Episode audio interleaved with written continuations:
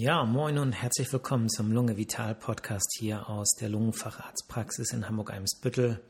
Mein Name ist Shah Gulami und wenn ihr Stammhörer seid, dann wundert ihr euch vielleicht jetzt, wo meine schicke Eingangsmusik geblieben ist, das Intro.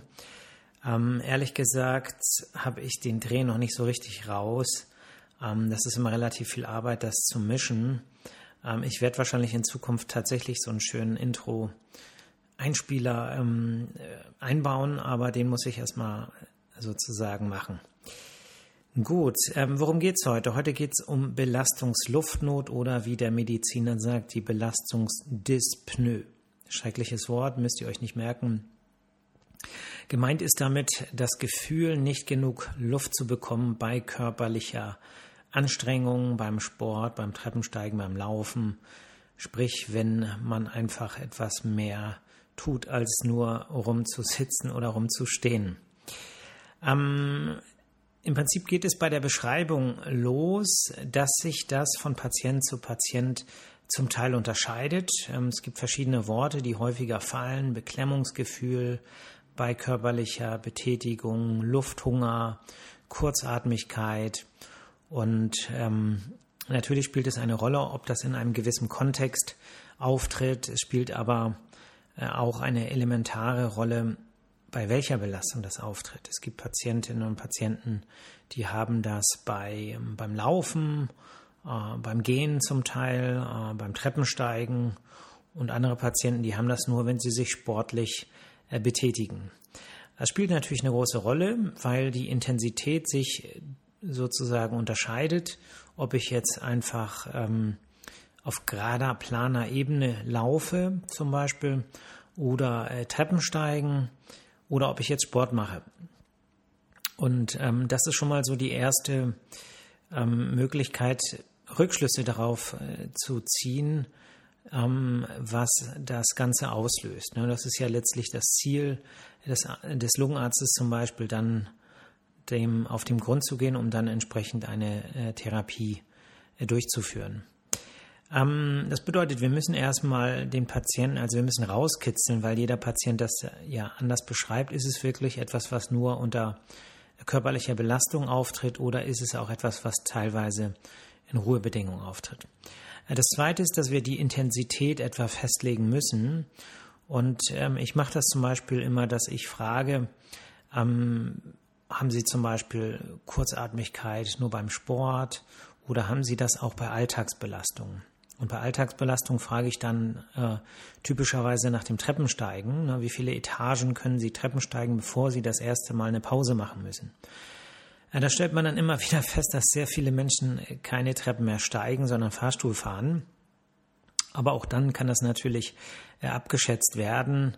Ein Tipp an dieser Seite, Treppensteigen ist letztlich immer ein Training, was man nebenbei im Alltag machen kann. Insofern meidet Fahrstühle, Lauftreppen. Ähm, ja, und dann hängt es halt so davon ab, äh, ab welcher Etage man äh, Pause macht oder ähm, wie viel Meter auf gerader Ebene jemand laufen kann. Und dann kann man die Intensität, bei der die Luftnot dann auftritt oder bei der sie dann limitierender Faktor wird, ähm, auch äh, feststellen. Ähm, es spielt eine große Rolle, ob sich das geändert hat. Also wenn eine Patientin oder ein Patient sagt, äh, sie oder er kriegt schlecht Luft beim Treppensteigen und muss nach zwei Etagen eine Pause machen, dann spielt es natürlich eine große Rolle, ob das immer so gewesen ist oder ob sich da eine Dynamik entwickelt hat. Wenn äh, die Patientin dann zum Beispiel sagt, vor einem halben Jahr ist sie Marathon gelaufen und jetzt hat sie bei zwei Etagen Probleme, dann weist das natürlich darauf hin, dass sich da irgendetwas ja relativ ähm, stark geändert hat und ähm, was sowas vielleicht verursachen kann, dazu gleich mehr. Ähm, der Kontext spielt natürlich eine Rolle. Ja, es bedeutet, Mensch ist nicht nur Lunge und Muskeln, sondern der Mensch ist eine Einheit aus äh, Körper und Geist. Und ähm, natürlich spielt es eine große Rolle, ob es irgendwelche Veränderungen im Leben gegeben hat. Das bedeutet, seit es jetzt diese Kurzatmigkeit bei Belastung, diese Belastungsluftnot gibt, hat sich irgendetwas in anderen Bereichen des Lebens getan. Das ist zum Beispiel etwas, was viele Patientinnen und Patienten in dem Moment gar nicht, ähm, gar nicht von alleine erzählen. Ne? Ähm, aber was eine ganz große Rolle spielt, gab es Lebensereignisse, gab es ähm, äh, ja, Belastungssituationen in der Familie zum Beispiel? Gab es vielleicht eine Trennung? Gibt es Angehörige, die krank geworden sind oder wo es einen Todes vielleicht gegeben, Todesfall vielleicht gegeben hat? Ähm, vereinfacht gesagt, hat sich irgendetwas geändert oder auch im Alltag hat man die Stelle gewechselt. Ähm, das ist ja jetzt im Rahmen der äh, Corona-Epidemie, Pandemie und der ganzen Maßnahmen, die darauf äh, sozusagen wie darauf reagiert wurde, natürlich ähm, der Fall. Ja, es bedeutet, ähm, zeitweise konnte man keinen Sport machen, äh, man hat sich häufig weniger bewegt, ganz neue Belastungssituationen sind aufgetreten, die Stressbelastung hat sich, ähm, äh, ja, es gibt eine ganz neue Stressfaktoren, die vorher nicht da waren. Und äh, das spielt natürlich alles eine Rolle und muss mit erfragt werden. Auch banale Dinge wie äh, ein neues Haustier zum Beispiel kann eine Rolle spielen dabei, äh, wenn man plötzlich schlechter körperlich belastbarer ist, weil man Luftnot bekommt unter Belastung.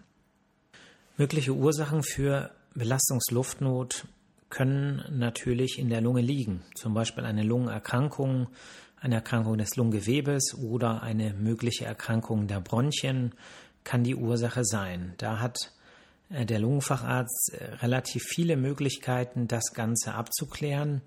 Und äh, wenn das alles zum Beispiel gesund aussieht und auch keine krankhaften Befunde bei der Lungenfunktionsuntersuchung ähm, ermittelt werden, dann muss man sagen, ist die Lunge nicht schuld daran. Viele Menschen denken, dass wenn ich schlecht Luft kriege, dass das Problem in der Lunge liegt.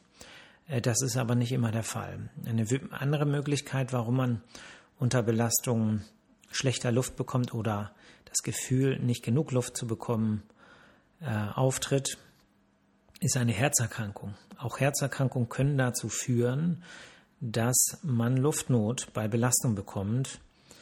Und äh, deshalb muss man natürlich in solchen Fällen, wenn man in der Lunge nichts findet, wenn die Lunge gesund ist, auch eine kardiologische Untersuchung vornehmen lassen, um eine mögliche Herzerkrankung durchzuführen.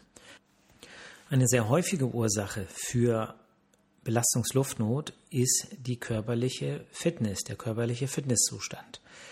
Das ist etwas, was eigentlich so naheliegend ist, dass viele gar nicht daran denken. Wie gut ich laufen oder Treppen steigen kann, hängt ja davon ab, wie viele Muskeln ich an den Beinen oder an den Armen insgesamt habe, wie fit die sind, wie trainiert die sind. Hängt davon ab, wie gut mein Herz-Kreislauf-System auf körperliche Belastung reagieren kann. Sobald ich mich anstrenge, brauchen meine Muskeln ja mehr Sauerstoff. Dieser Sauerstoff wird von einer gesunden Lunge ohne Probleme aufgenommen.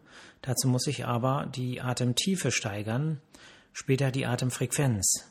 Das Herz muss dafür sorgen, dass das Blut, was ich dann ja mehr mit Sauerstoff einreichern möchte, auch schneller zirkuliert zwischen Lunge und der Muskulatur, um dort den Sauerstoff abzuliefern.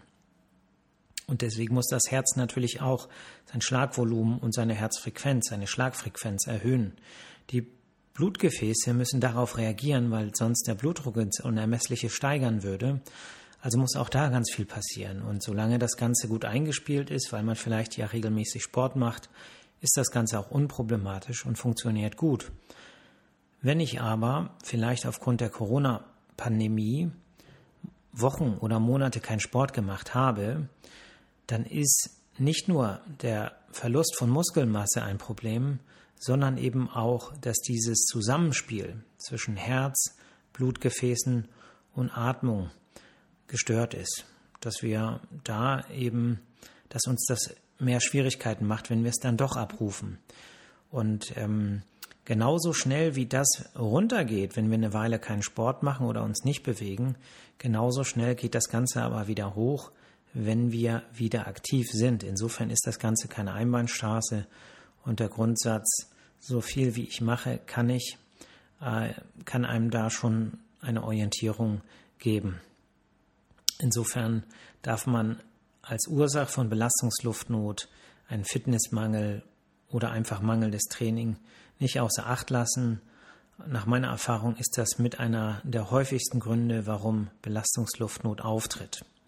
Oft ist das auch ein ähm, Punkt, der nach einer Erkrankung, zum Beispiel nach einem akuten Infekt, wenn man eine Woche oder länger äh, bettlägerig vielleicht sogar ist, ähm, eine große Rolle spielt. Das bedeutet, viele Menschen denken, dass sie nach so einer Erkrankung oder nach einem Krankenhausaufenthalt automatisch wieder dort ankommen, wo sie quasi vor diesem Ereignis gewesen sind, was die Fitness angeht.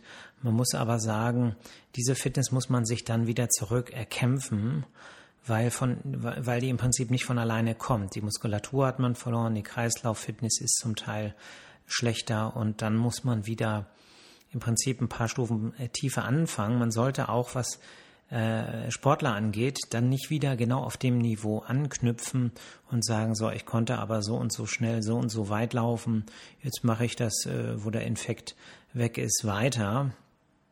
Ähm, ist meistens mit einem erhöhten Verletzungsrisiko verbunden. Insofern würde ich davon abraten. Ja, ein ganz wichtiger Punkt ist äh, der Faktor Psyche bei Belastungsluftnot und auch das ist ein Punkt, der häufig nicht von Patienten in Betracht gezogen wird. Äh, viele kommen zum Lungenarzt und sagen, ich kriege schlecht Luft bei Belastung und äh, also muss ja irgendwas in der Lunge nicht stimmen. Und meine Beobachtung ist die, dass ähm, Patienten häufig überrascht sind, wenn ich danach frage, ob sich ähm, ja, ob es Stressfaktoren, relevante Stressfaktoren gibt, ob es da eine äh, Verschlechterung vielleicht auch gibt, ob ähm, sich irgendetwas im Leben zum Schlechteren gedreht hat, weil natürlich die Stressbelastung und die ähm, Umstellung auf diese ähm, möglicherweise ähm, biografischen Ereignisse eben auch sich in Belastungsluftnot äußern können, weil man als Mensch ja häufig nur das Gefühl, was da rauskommt, spürt und gar nicht so genau sagen kann, ähm, woraus sich dieses Gefühl zusammensetzt. Das sind ganz viele Faktoren. Wenn ich jetzt zum Beispiel auf der eineinhalb, ja, also auf der zweiten Etage die dritte Etage anlaufen möchte, so, dann spüre ich ein bisschen, dass meine Beine schlapp werden. Ich muss ein paar Atemzüge mehr machen, jetzt mit der Maske sowieso. Und dann gehen mir diese und jene Gedanken, ja, bewusst oder unterbewusst, sowieso durch den Kopf, wenn ich jetzt eine stressige Lebenssituation habe und das Ganze führt dann insgesamt dazu, dass man sagt, Mensch, ich kann nicht mehr und oh, ich muss jetzt erstmal durchatmen und äh, da sind so viele Prozesse ähm, zusammen, äh, die ablaufen, dass man, ähm, dass man das nicht immer genau sagen kann.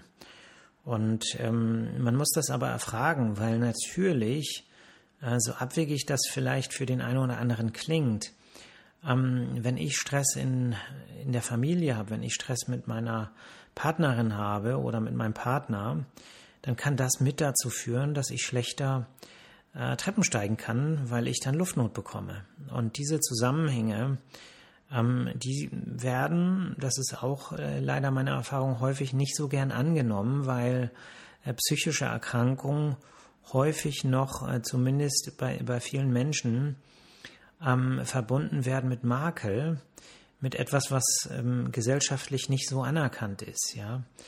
Ähm, und ähm, häufig erlebt man ja, dass wenn Menschen äh, ja verunfallen oder ähm, verletzt sind, irgendwo Schmerzen haben oder irgendwo bluten, dass es äh, tatsächlich eine Hilfsbereitschaft gibt, aber immer wenn irgendetwas nicht sichtbar nach Krankheit oder Verletzung aussieht, aber trotzdem zu Leid führt, Menschen zum Teil ganz anders reagieren, viel weniger Geduld haben und äh, dann vielleicht auch mal das eine oder andere ähm, Gemeine auch gesagt wird, leider in dieser Welt. Ähm, und deswegen ist es äh, verständlich, dass viele Menschen da ähm, sehr zurückhaltend sind und manche gar Abwehrreaktionen zeigen. Ne? Also wenn ich das Thema Psyche anspreche als Lungenarzt in der Lungenarztpraxis, dann äh, kommt das nicht immer gut an. Ja, ähm, was sind die Lösungen? Ja, wir haben jetzt über Ursachen gesprochen und das, was auch von ärztlicher Seite bedacht werden muss. Ähm, ganz wichtig ist die Aufklärung, dass man dem Patienten das so vermittelt, dass es eben diese Faktoren gibt, äh, Lunge, Herz, ähm, Fitness und Psyche und dass man als Lungenarzt natürlich äh, die äh, ähm, ja, mögliche Lungenursachen abklären muss und häufig auch kann, aber dass die Reise dann noch nicht am Ende ist, sondern dass man eben auch den Patienten oder die Patientin ermutigt, etwas für die Fitness zu tun und äh, seiner Psyche Gutes zu tun, sich nicht stresst, äh, sich stresst, den man nicht vermeiden kann, sich nicht so zu Herzen zu nehmen und ähm, ja, versuchen daran zu wachsen und nicht sich davon runterziehen zu lassen. Stressbewältigung ist wichtig, aber genauso wichtig ist Sport, Bewegung, Training, um die Fitness dann zu verbessern. Im Übrigen auch ein sehr guter äh, äh, Stressbewältigungsmechanismus und ähm, ähm, ja, die Atemtechnik beim Sport spielt natürlich eine Rolle. Ähm, ja, wenn man regelmäßig Sport macht, dann braucht man darüber eigentlich gar nicht nachzudenken. Das passiert automatisch. Wenn man anfängt, Sport zu machen und sagt, Mensch, ich, ich, ich kriege doch so schlecht Luft, jetzt beim Sport ist es natürlich noch schlimmer. Immer daran denken, wichtig, die Atemtiefe zu erhöhen und äh, nicht äh, schneller zu atmen, zumindest nicht zu Anfang einer sportlichen Belastung. Ja, wenn es eine Lungenkrankheit ist, dann äh, ist man beim Lungenarzt natürlich in der, an der richtigen Adresse. Aber egal wie krank die Lunge ist, wenn man etwas Sport macht, wenn man äh, die Muskeln trainiert, die Kreislauffitness verbessert, dann wird man auch die Belastungsluftnot verbessern können. Und egal wie krank die Lunge ist, wenn man der Psyche etwas Gutes tut und äh, ja, seine Psyche pflegt und darauf achtet, ähm, dass sie weniger leiden muss oder ähm, das Leid, was ähm, entsteht, eben aktiv durch Bewältigungsmechanismen vermindert, dann kann man auch wieder besser äh, Treppe steigen und laufen. Okay, ja, Belastungsluft und interessantes Thema beschäftigt mich natürlich aufgrund ähm, meines Faches ähm, sehr intensiv. Wenn es Fragen gibt zu diesem Thema, gerne mir schicken. Ich kriege insgesamt relativ wenig Feedback ähm, so wenig Feedback, ehrlich gesagt, dass ich äh, nicht genug Stoff habe für eine Sendung mit euren Fragen. Ich würde mich aber darüber freuen. Ich würde mich freuen auch äh, über neue Ideen, über Themen, zu denen ich was äh, erzählen kann. Es muss nicht unbedingt mit Lungenheilkunde zu tun haben. Ich bin ja auch Internist und ja, und auch sonst interessiert, was sich so in der Gesellschaft tut. Vielen Dank für eure Aufmerksamkeit. Ähm, ich möchte mich nochmal bedanken für alle, die mir zuhören. Ähm, ich hatte das ja in meinen äh, Social Media Accounts ähm, veröffentlicht, dass wir also über 1500 Downloads jetzt des Podcasts haben. Äh, ich danke euch dafür und hoffe, dass ich euch auch weiterhin, ja, sagen wir mal, unterhaltsam informiere. Also passt auf euch auf, seid gut zu euch, seid gut zu anderen, ähm, achtet auf euch, achtet auf andere. Versucht nicht diesen polarisierenden Zeitgeist zu folgen. Es gibt viele andere Wege, auch wenn die mediale Aufmerksamkeit natürlich ähm, nicht nur diese Probleme zeigt, sondern zum Teil mit dazu beiträgt, dass zugespitzt informiert wird, dass polarisierend gesprochen wird äh, und äh, durch die ähm, Effekte der Sprache auch auf unser Verhalten und Denken natürlich das Ganze in einer Eskalationsspirale münden kann. Geht andere Wege, hört auf euer Herz und ähm, ja, guckt ins Licht, guckt euch an, was gut funktioniert auf dieser Welt es ist immer noch viel, viel mehr, was gut funktioniert. Es ist immer noch viel, viel mehr, wo Menschen uns positiv äh, begegnen, wo wir uns freuen, wenn wir ein Lächeln bekommen. Äh, und äh, das soll man sich durch einen kleinen Anteil, der aber so laut und vielleicht ähm, eine gewisse Dunkelheit ausstrahlt, auch nicht madig machen lassen. Ja, also bis zum nächsten Mal. Ciao.